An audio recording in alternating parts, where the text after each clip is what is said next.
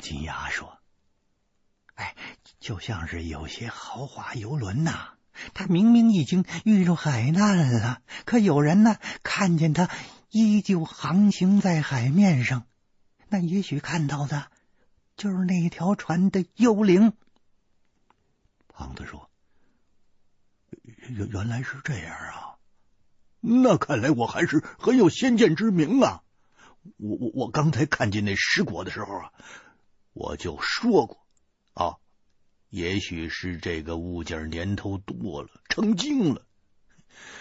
你们俩真是的，那时候我就什么都说明白了，你们俩就愣是没反应过来。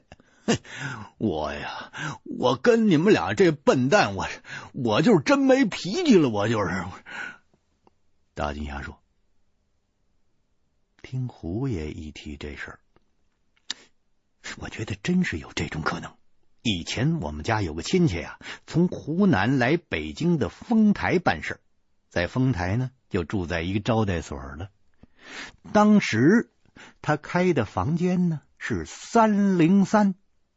那天太晚了，晚上十二点多钟，他困得都快睁不开眼睛了，迷迷糊糊的呢就奔上三楼了。上了楼梯，一看，迎面就是三零三呢。一看呢，门还没关呢，也没多想，推门进去了。一看桌上还有杯热水，拿起来就喝两口，倒在床上就睡着了。第二天早晨呢，被人给叫醒了。他发现自己呀，正睡在三楼的楼梯上呢。胖子说：“老君啊，你你是说你你你这亲戚他？”他也遇上幽灵楼了。是啊，这招待所的服务员就问他呀：“您干嘛睡楼梯上啊？”他把经过一说，开始啊还以为自个儿是梦游呢。一看，哟，感情这三零三室的门呐是锁着的，里边这东西吧就什么都没动，连铺盖呢也没打开。结果呢？糊里糊涂就走了。后来又去丰台，还住那招待所。闲聊的时候呢，听说这座招待所啊，曾经失火烧毁过。后来呢，又是按原样重新建的。除了规模上扩大了一些，其余的呢就都没什么变化，连门牌号都一模一样。每年都出现这么几次。客人明明是进了房间，早晨却睡在外边的情况，但是啊，也没什么伤亡啊、意外事故之类的事情发生，所以呢，就没引起重视。大伙儿呢，也从来不拿这事当回事儿。我呢，曾经听我这位亲戚说起过，纯粹是当茶余饭后的谈资的，我始终就没太在意。哎呦，这现在啊，现在看起来，咱们也是遇上这种幽灵木了。大金牙又对我说。还是胡爷见机得快，您瞧，我我我都吓晕了头了。现在我刚刚回过神来，我这脑袋里呀，那真是一团乱麻了。就算是让我想破了头，我这一脑袋想出俩脑袋来，我也根本想不到这儿啊。我说，惭愧，我也是逼急了才想到这一步的。我现在这脑袋还疼着呢。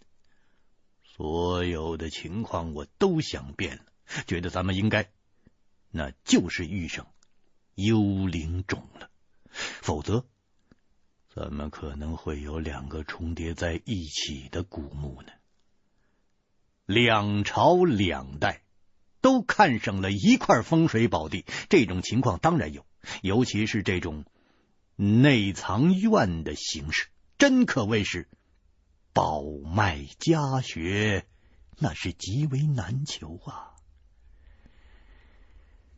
想通了这最关键的一点，其余的问题那就都迎刃而解了。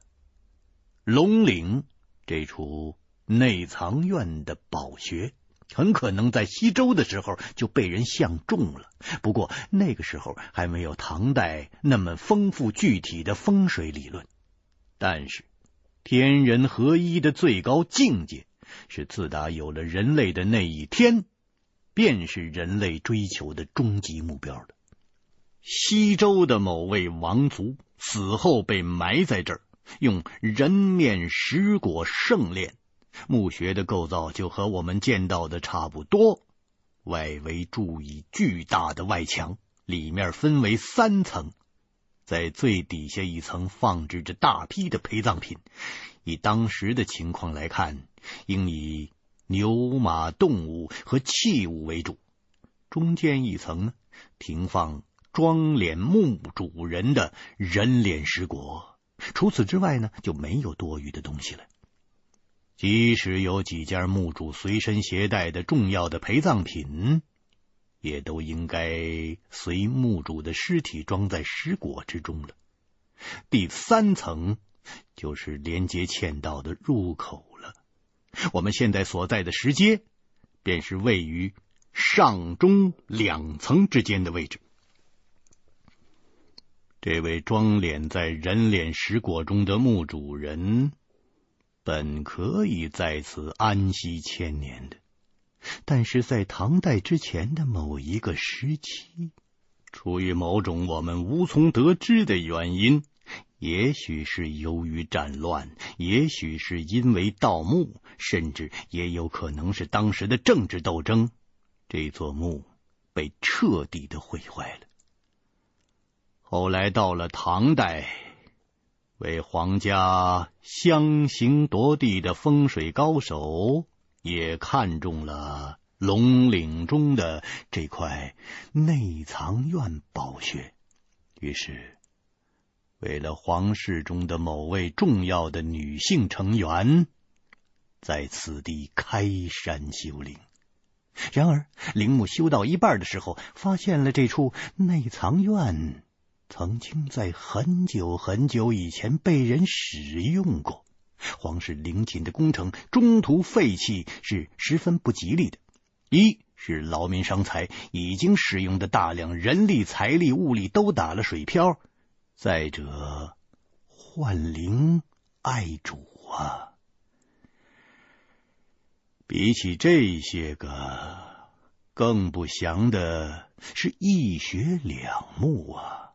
即使先前的古墓已经不存在了，出现这种情况，就算将选脉指穴的风水师出九族，也没法挽回呀。多半是督办修建陵墓的官员与风水师，为了避免自己惹祸上身，便互相串通。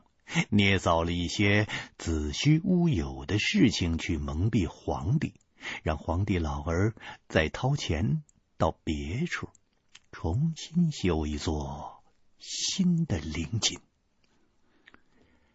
我们遇到这些突然冒出来的人面石椁、带有岩画的幕墙以及封堵住的盗洞的巨石。原本在盗洞中放置蜡烛的位置，也被一块巨石取代。这一切都是那座早已毁掉的西周古墓，是那座古墓的幽灵突然间就冒出来了。大金牙听了我的分析，十分的赞同，但是有一件事联系不起来了。既然这儿存在着一座早已经被彻底毁掉的幽灵冢，那为什么唐陵都快建完了才发现呢？啊，而咱们一进盗洞，这幽灵冢就突然冒出来了。啊，这这这未免太太太巧了吧？大金牙说的是一个难点。这点想不通，我们的猜测就不成立。就算再不走运，也不能如此之巧啊！平时没有，或者说时有时无的幽灵种，它偏偏在我们前脚进来，它怎么后脚就冒出来了呢？按理说，所谓的幽灵种，虽然摸得到、看得见，它并不是实体啊，而是一个物体残存在世界上的某种立场啊。它并不是始终都有啊，而且是一部分一部分的渐次出现的，最后能出现多少？是整座西周的大墓都呈现出来，还是只有半座，或是更少？这些还都无从得知啊！我对大金牙说：“这里是龙脉的龙头，又是内藏院，可以说。”是天下无双，藏风聚气。这座西周大墓，成以生气，气行地中，有阴地之势聚于其内，是为全气。气是六合太初之清气，化而生乎天地万物者，乃万物之源呐。此气乃太初清气的形态之一。古墓建在这种顶级的宝地，便然有了灵气呀、所以毁坏之后，虽已失其形，却仍融于穴内的气脉之中啊。这是不奇怪的。奇怪就奇怪在这座幽灵种为什么这个时候出现呢？换句话说。他是不是平时没有，而是我们触动了什么，或者是做了什么特殊的事，才让他突然出现呢？大金牙对我说：“高，高位，虎爷，从咱们所见的种种迹象表明啊，西周古墓被毁之后，这儿一定来过三波人。”其中啊，两波是包括咱们在内的摸金校尉。这两拨人虽然中间隔了几十年，可都是遇到了这座幽灵种，而且啊，还都被困其中。另外还有一批呢，那就是建造唐墓的那些人了。他们自然是大队人马了。把大唐皇家的陵墓建到了这种程度，那可不是一朝一夕之功啊！他们都快把墓修完了，才发现这里头感情还有一座幽灵冢呢。可是，可是之前施工的这么长的过程当中，他们为什么就没发现呢？我点头说。是啊，不管先后，肯定是做了什么特殊的事，把幽灵种给引出来了。可是咱们没做什么呀，咱们刚在盗洞中爬了没一半，那身后的石墙就突然冒出来，把路给堵死了呀。大金牙也苦苦的思索。这座西周古墓，想必是被人彻底的给捣毁了，连一砖一石都没有留下。修建唐墓的人以为这里只不过是个巨大的天然的山洞，既然风水位，又省去了一些掏山的麻烦。他们那些人肯定是后来才发现了这个幽灵种的，还有在鱼骨庙打盗洞的摸金校尉，包括咱们三个，肯定都是做了一件相同的事，才把这幽灵种给引发出来的。对，对呀。可是这，可是这事儿。他究竟是什么事儿呢？我对大金牙说：“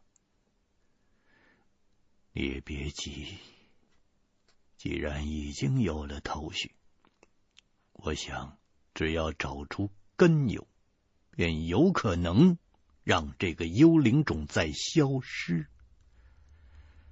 建造唐陵以及在鱼骨庙打盗洞的人，可能在发现幽灵种之后，都想到了这一点，所以他们能够离开。咱们也都得好好的想啊。胖子说：“依依我看啊，哎，咱咱咱咱们用排除法，古人能想到的，对不对？咱们也能想到，古人能做到的，咱们也能做到。哎，这些应该首先考虑。这个，这这一些现代化东西吧，这古代人不可能有，哎，所以呢，咱就可以把它排除掉，哎，咱就不用多费脑子去想那些东西了。我没想到这胖子有时候还这么聪明。我说：“行啊，胖子，我还以为你就知道吃喝呢，你还能想出排除法。”胖子说：“这这这这还不都是饿的？我我觉得，如果人要是一旦饿急眼了吧，那脑子就好使。”反正我吃东西的时候啊，就是我这脑子最不好使的时候。大金牙说：“对呀，还可以把范围啊圈得更窄一点。这个修唐墓的人是在他的工程快结束的时候发现这幽灵种的，咱们吧，则是刚进盗洞的时候就给困住了。”胖子说。就就就你们俩这水平啊啊，还还摸金倒斗呢，真猪脑子！我再给你们提个醒：古代人野史，咱们野史啊，那东西是什么？你想想，这还能有什么呀？这不明摆着吗？这不是蜡烛啊！蜡烛我想到了，不过应该不是蜡烛。难道古代人在山洞里头施工不点灯火？蜡烛多多少少随时随地的会用到。虽然不知道唐代建造陵墓时的具体情况，但是绝不可能在工程快结束的时候才用到蜡烛，应该是另有其他的原因。不过，蜡烛这个东西对我们来讲是比较敏感的，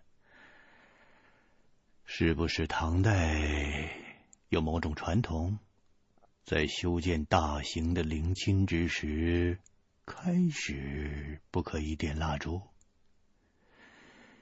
这这根本不符合常理，不会有这么古怪的规定。如果真有这样的规定，那我那本祖传的残书。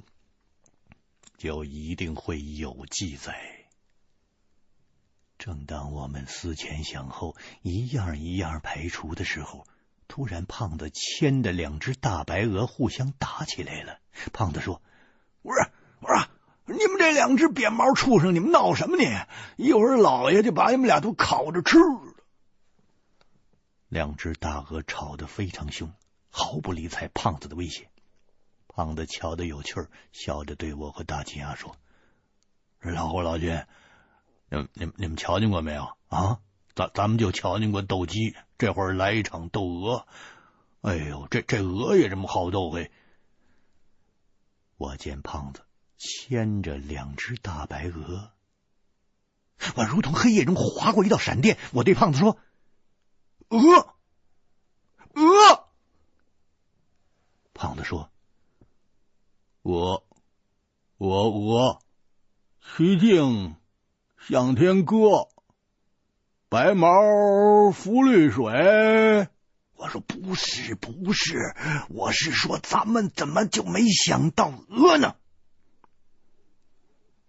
你们可知道，在古墓地宫即将完工的时候，要做什么吗？他们要在三生祭天，扶三秦献帝呀！大金牙失声说：“哎呦喂，胡爷，您是说？”咱们带的两只鹅，把这幽灵种给引出来的。我说：“是啊，我怎么就没想到这上边呢？”这鱼骨庙大盗洞的摸金校尉前辈，盗洞挖到地宫。为了试探明殿中的空气质量，一定也是用咱们倒斗行的老办法，以活禽探气。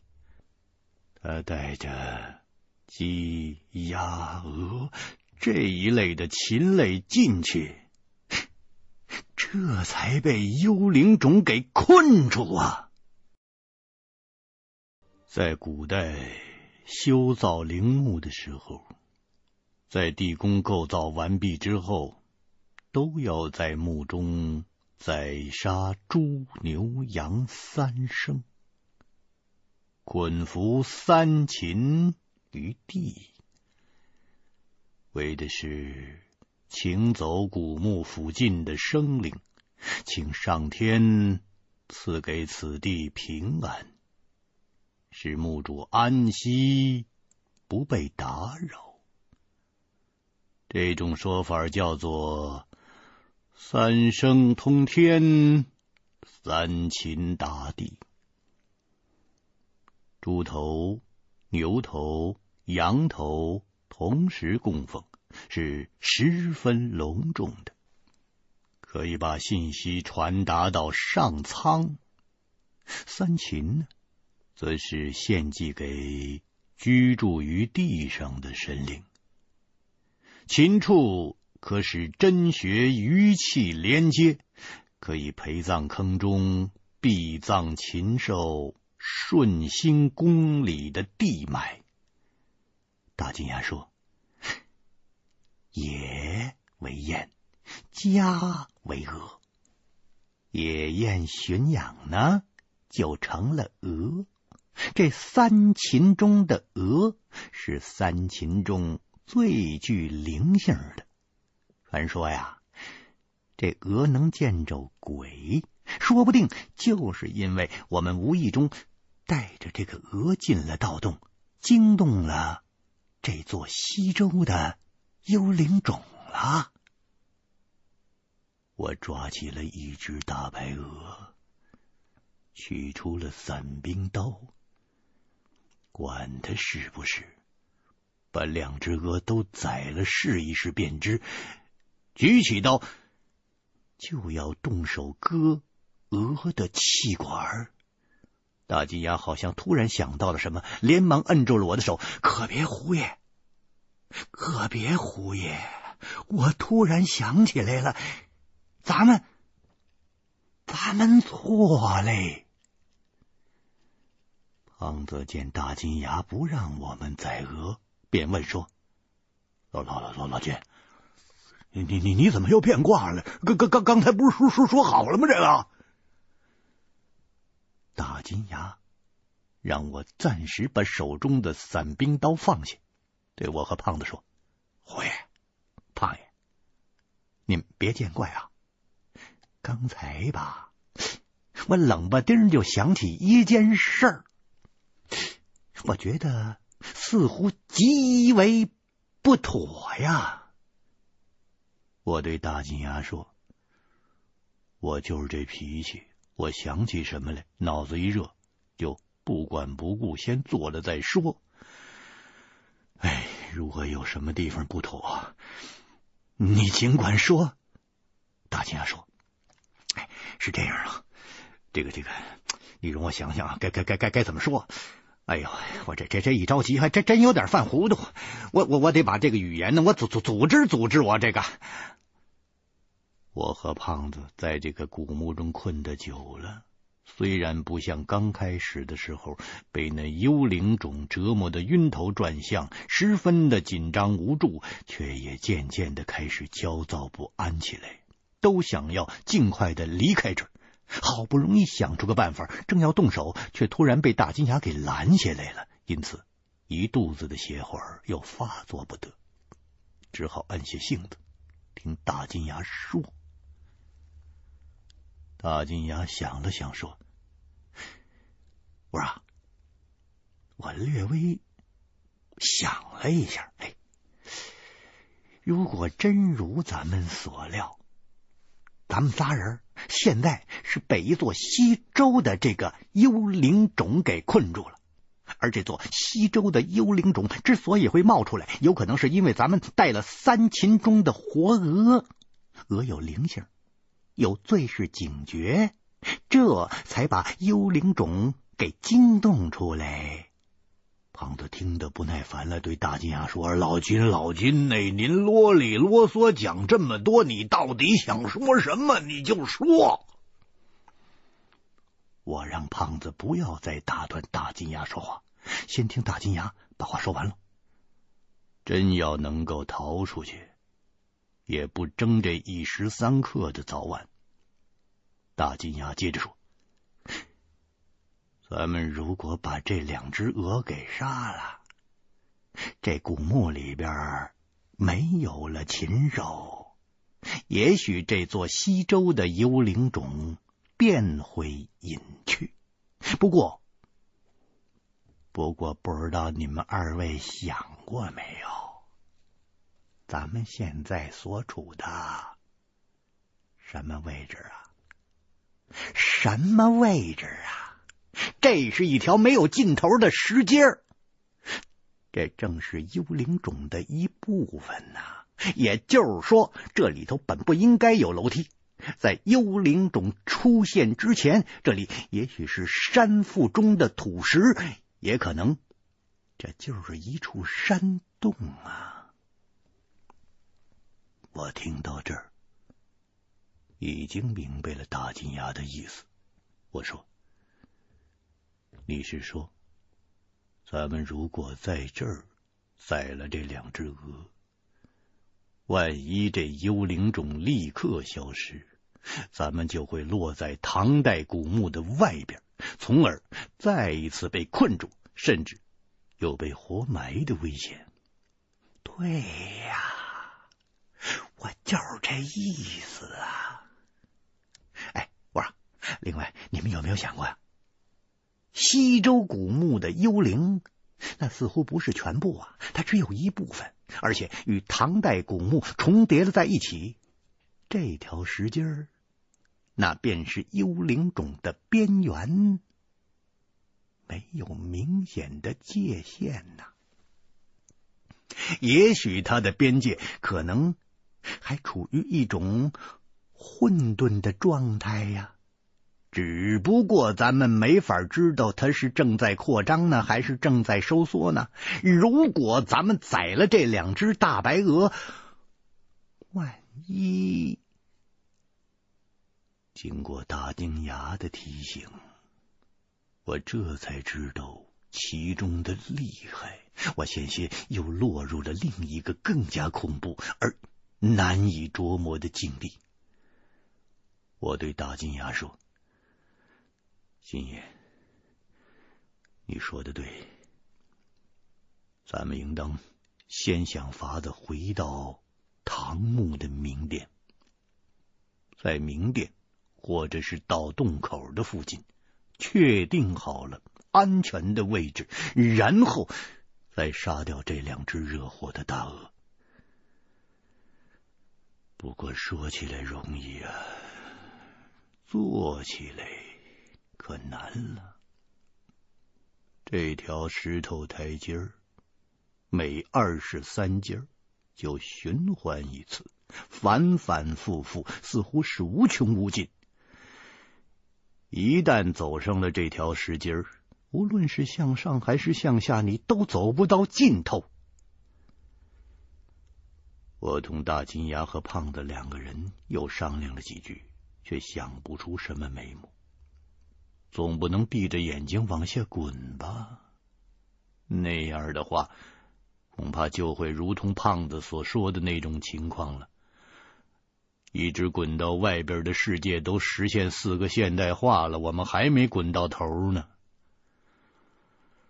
这条看似平平常常的西周古墓的石阶，它实在是比什么黑熊白熊还难对付。倘若是倒斗摸到了粽子，大不了豁出性命跟他恶斗一场，见个生死高低。可是这条大石头打成的台阶儿，打也打不得，砸也砸不动。站在原地不动不是办法，往下走又走不到头，无力感充斥着全身呢。我体会到，这才是真正的恐怖。正在一筹莫展的时候，大金牙想了一个办法，虽然不知道是否可行，但是有病乱投医，姑且一试。我们三个人首先要确认一下，是不是每隔二十三阶便有一阶的边缘有个月牙形的缺损。我们一边数着，一边往下走，数了整整的五阶，确认无误。按照商量好的办法，三个人各持一支蜡烛。我先选定了一处有月牙形缺口的石阶站定，把蜡烛点亮了，然后大金牙和胖子继续往下走。以还能看见我站立处蜡烛的光亮为准，第二个人再停下来点蜡烛，随后第三个人继续往下走。这个方案的前提条件是，这个石阶不能太长。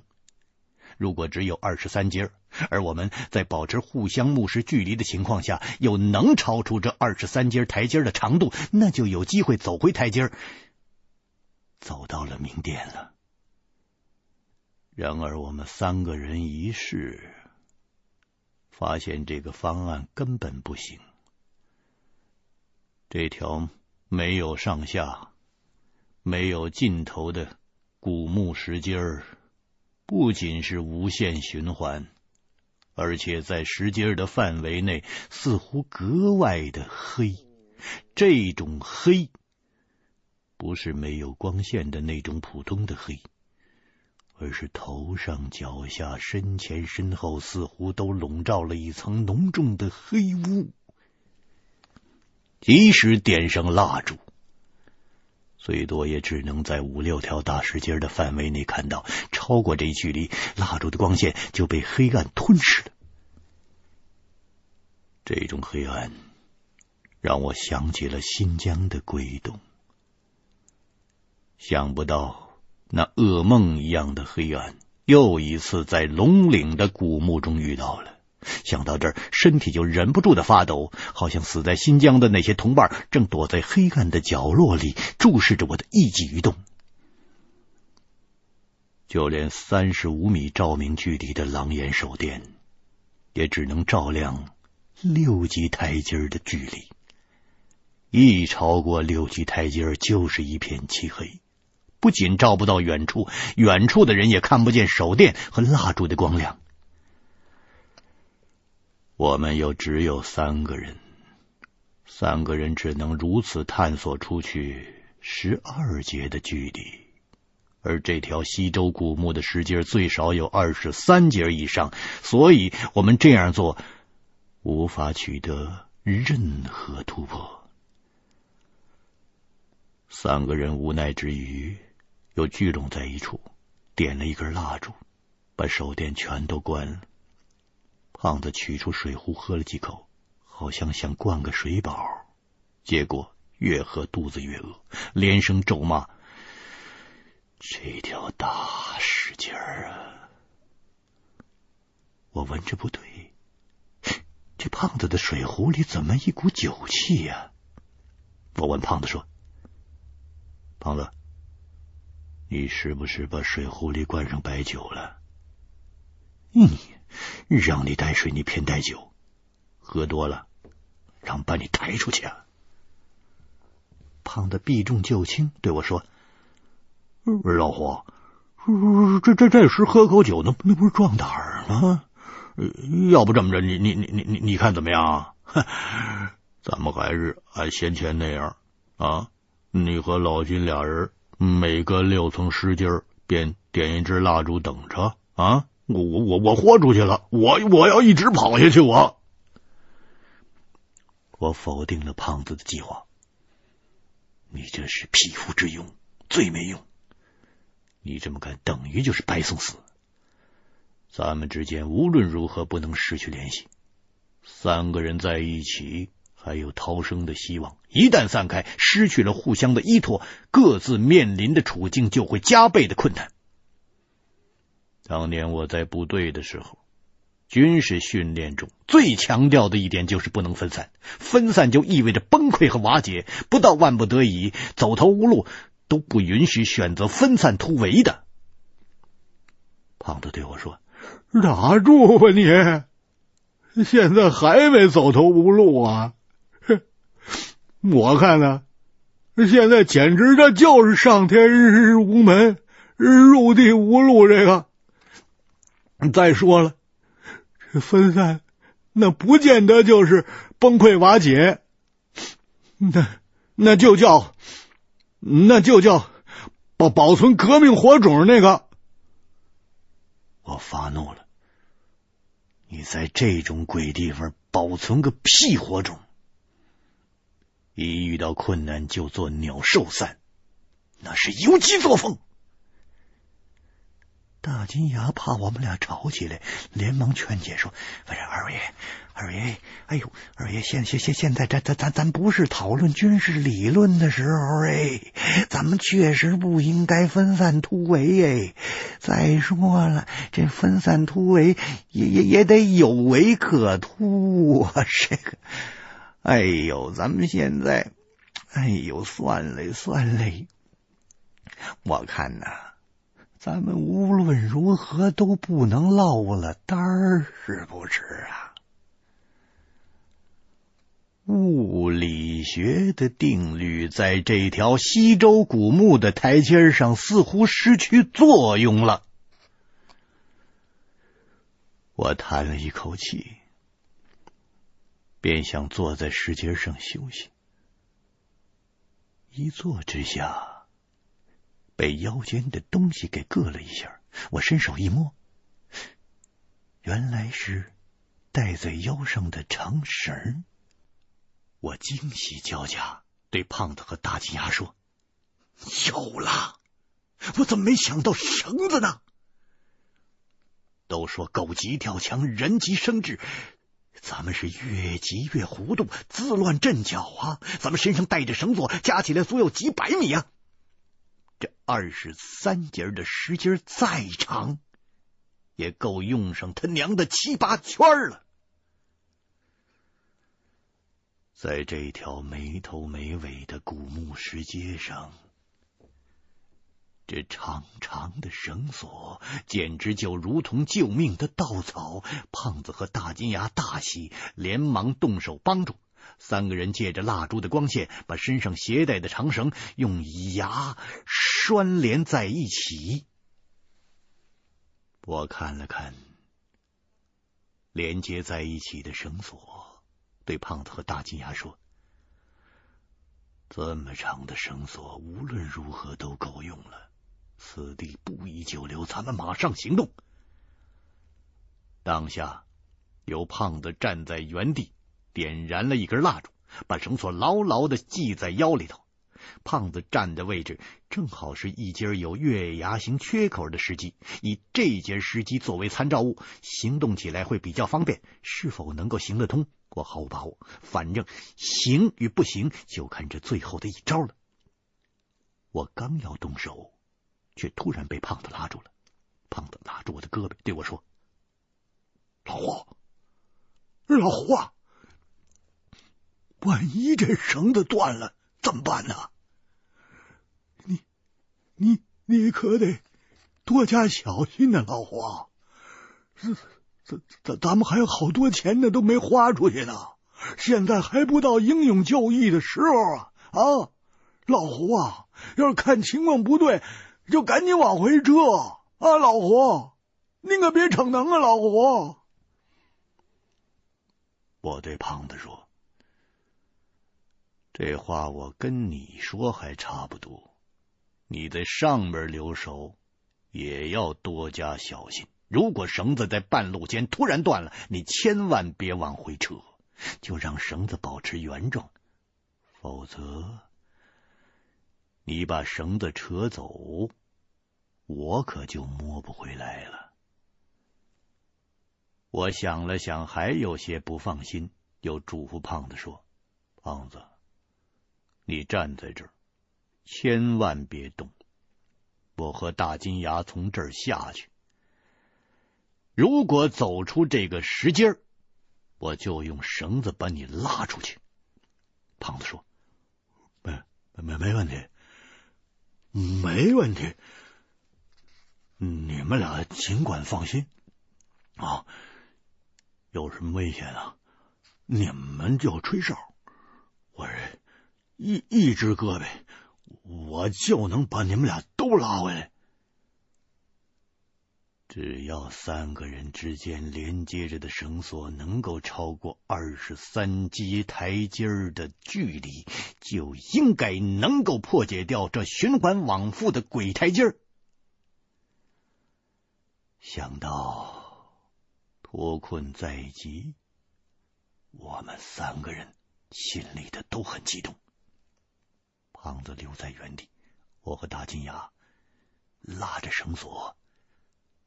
往下走，我每向下走一节台阶，便回头看看胖子所在的位置的蜡烛光。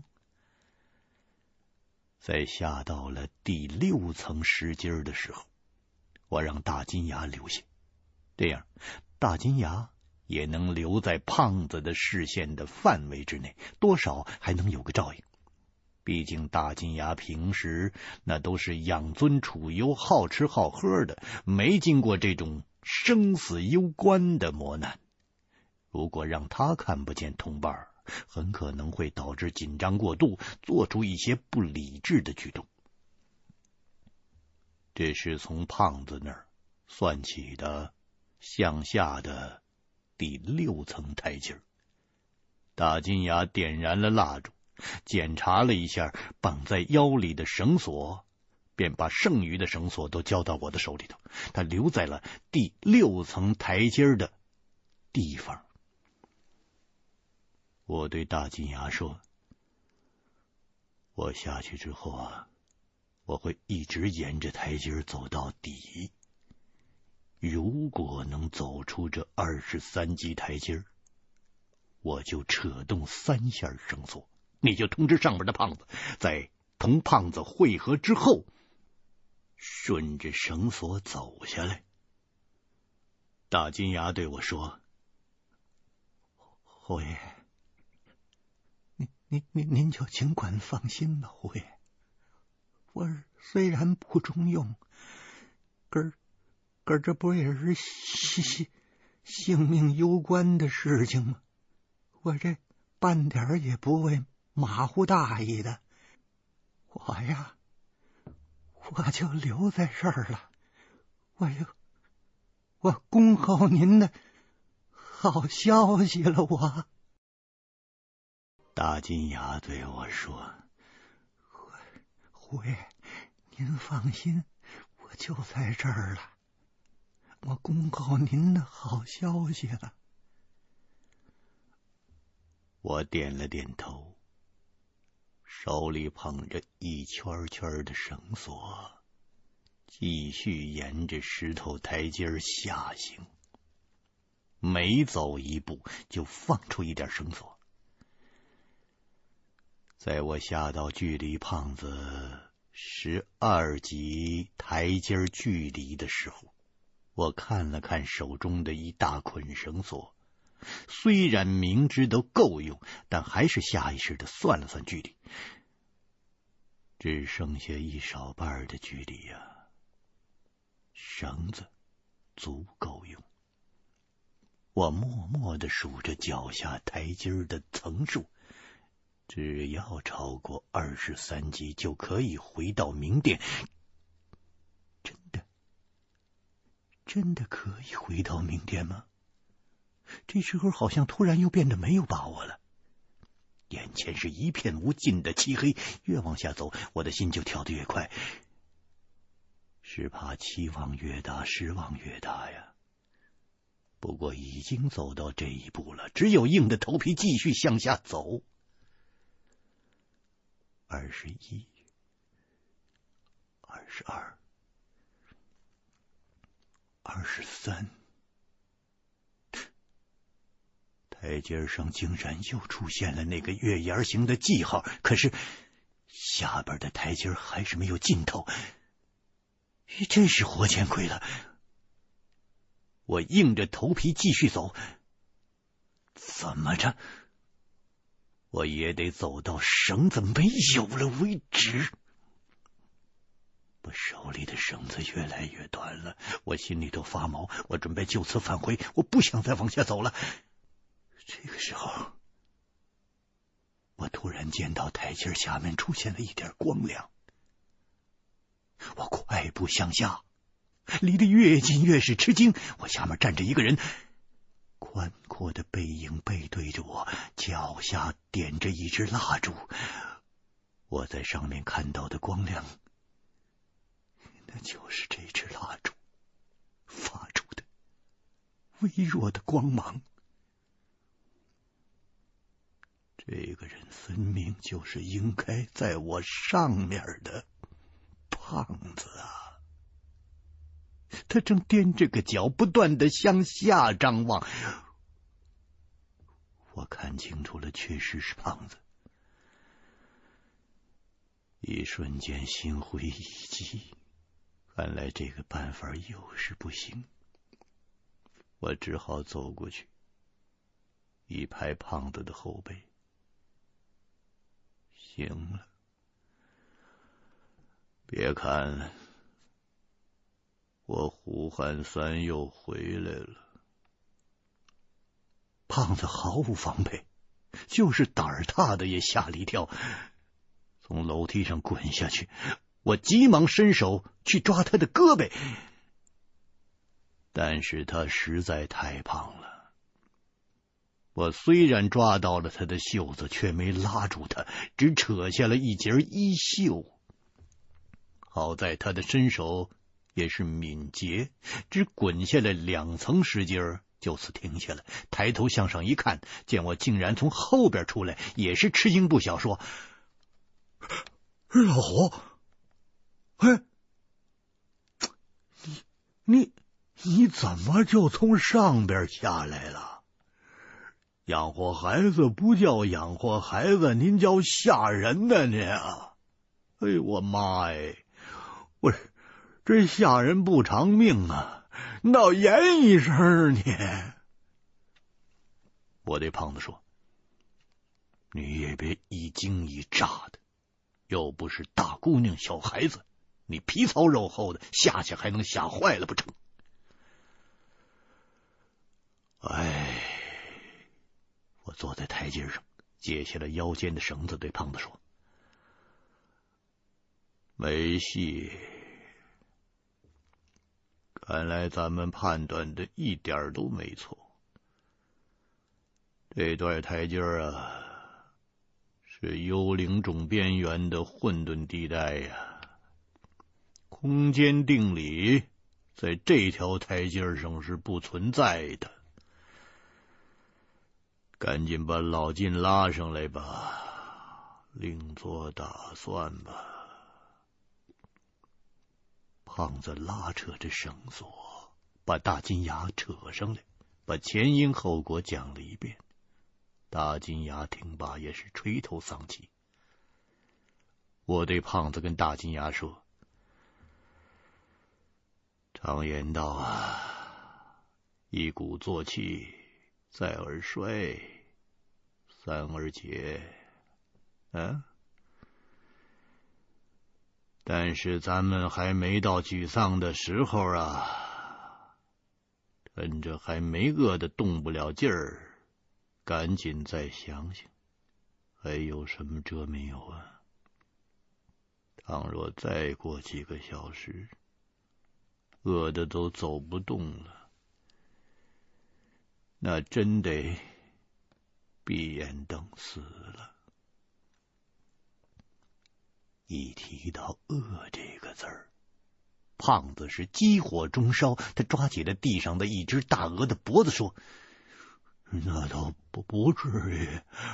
要实在没咒念了，咱不是还有两只烧鹅能吃吗？既然你和老金说不能在这楼梯上杀鹅，那咱可以先吃一只。”留下一只，等到了明殿里边再杀呀。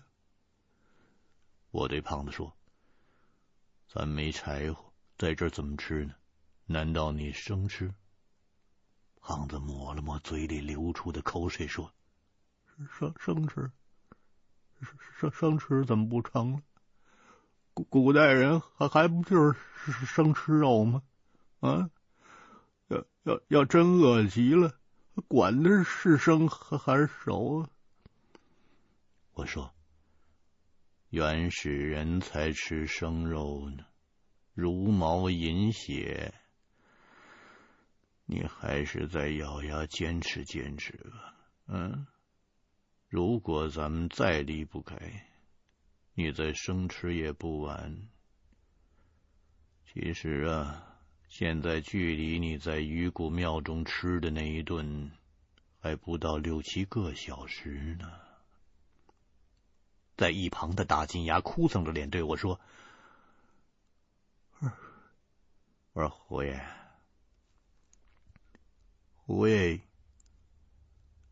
咱们这回是不是真要玩完了呀？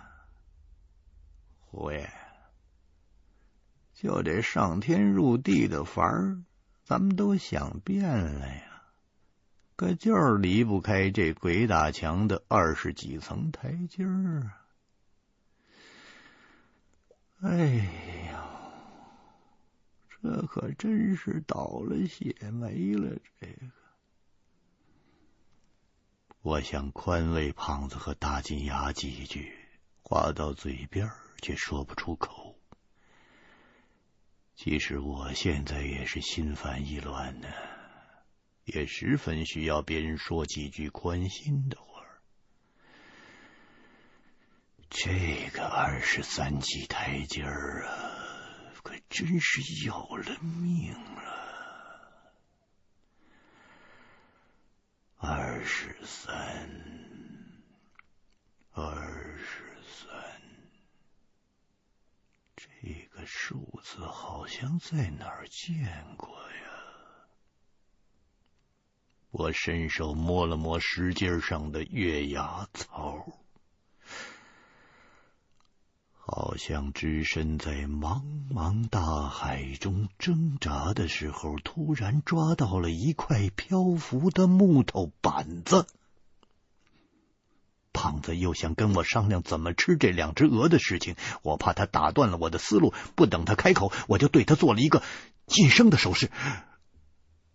我继续绞尽脑汁搜索记忆中的信息。我想明白了之后，一拍大腿，吓得大金牙和胖子一跳。我对他们俩人说：“奶奶的！”咱们都让这鬼台阶给蒙了，这根本就不是什么鬼打墙，也不是什么幽灵种边缘的混沌地带，这他娘的，就是西周古墓中的一个机关，一个以艺术设计的诡异的陷阱。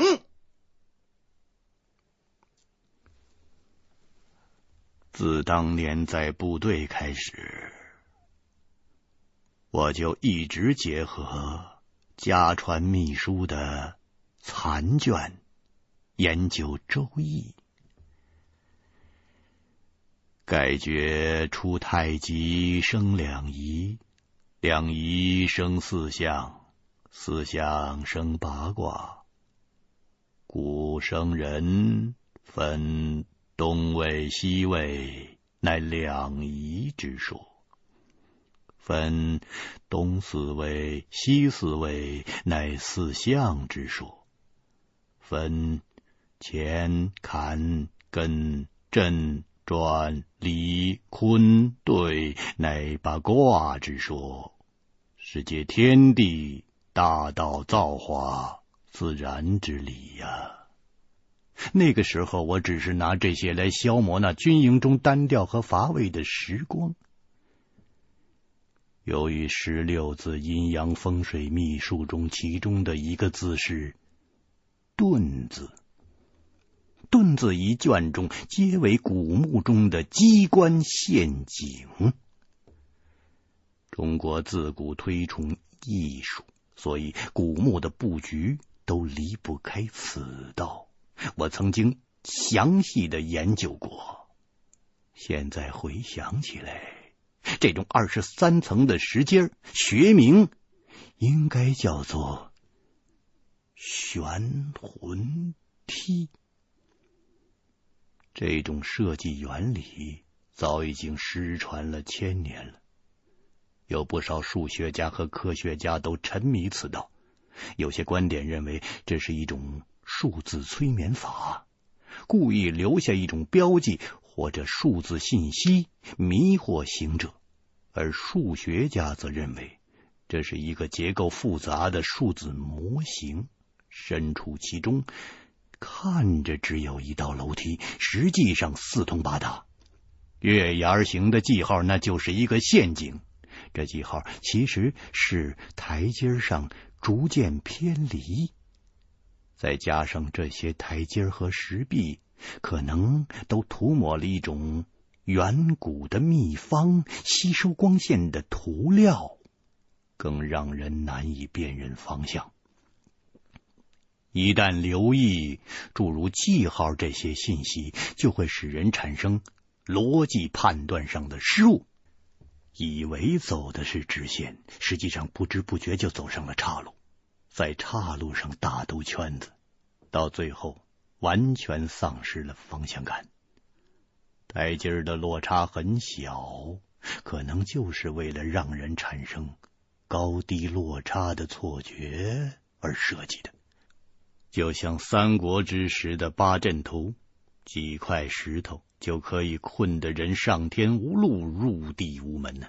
虽然那才只剩有八字，便已如此的繁复奥妙，何况西周之事，世间尚存十六字，那更是神鬼莫测。这种在现代看来复杂无比的玄魂梯，早在西周的时期，那个最流行。推卦演术的时代，统治阶级完全掌握着这些秘密，不亚于现在的顶级的国家机密。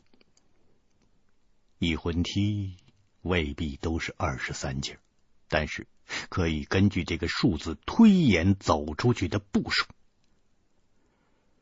想不到啊，这座西周的幽灵种之中。竟然还有这种厉害的陷阱！如果盗墓贼不劫此道，误入此石阶之中，必被困死无疑呀。不过此番正搔着我的痒处，今天且看我老胡的手段吧。我顾不上同大金牙和胖子细讲其中的奥妙，我只告诉他们。跟着我做就是。当下按十六字阴阳风水秘术中的“遁”字卷，像模像样的以碎石摆八卦，用二十三换子午推算步数。但这是易经八卦，何等的艰难呢、我呢？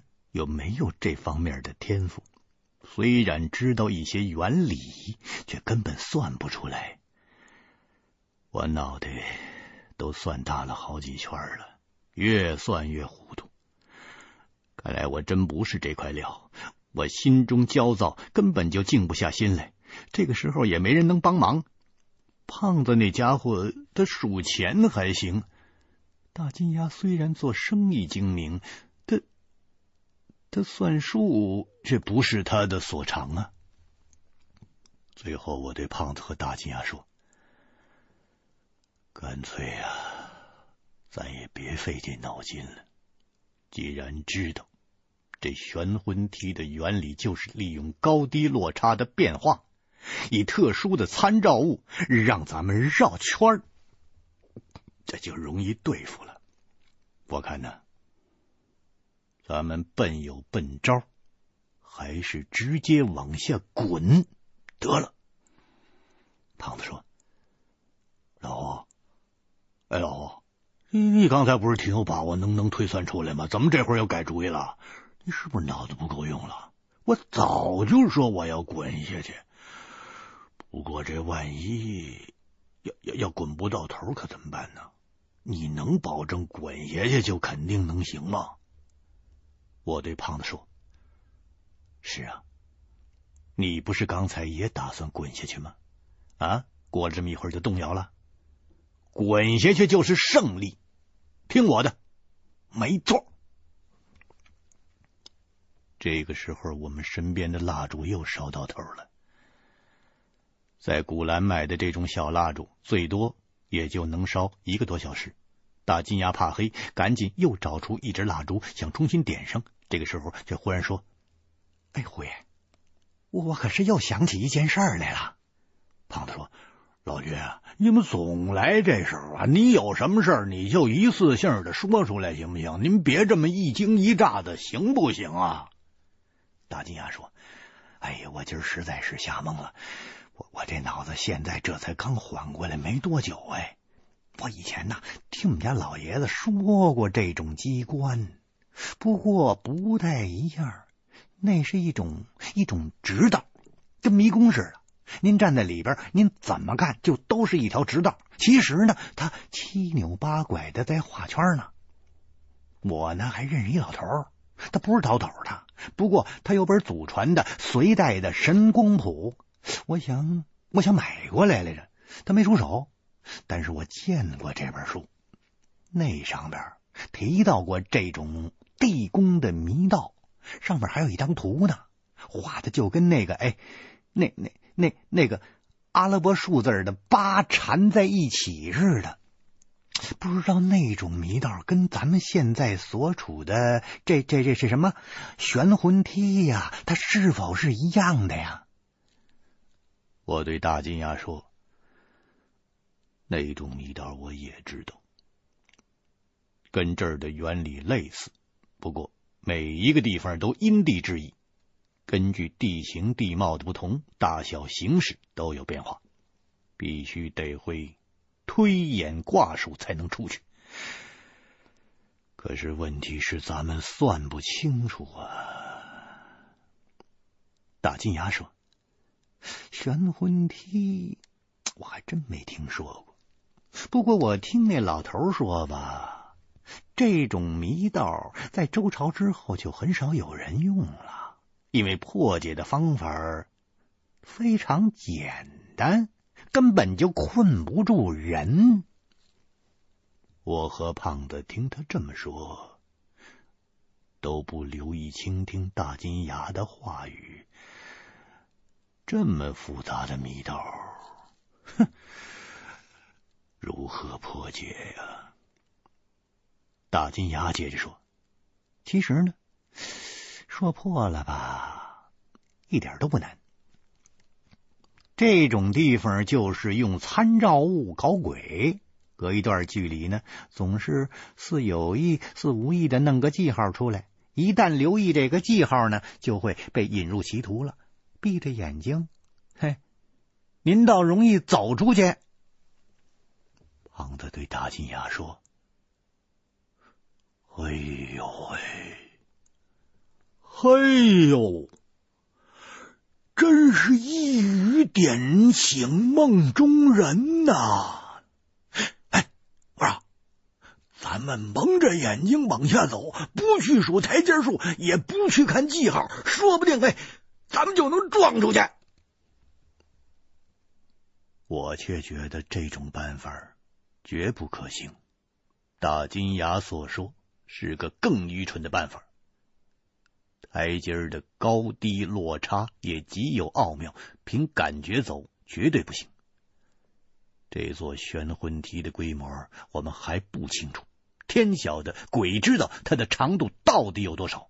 而且我们在悬魂梯上折腾了这么长的时间，上上下下不知道多少来回了，闭着眼睛往下走，猴年马月才能走出去啊！但是，他怎么就没办法了呢？想到恼火的地方，我忍不住用拳头。一砸旁边的石壁，猛然间想到：对了，这种玄魂梯只是用来对付单打独斗的盗墓贼。我们这有三个人，没法利用长度，可是可以利用宽度啊。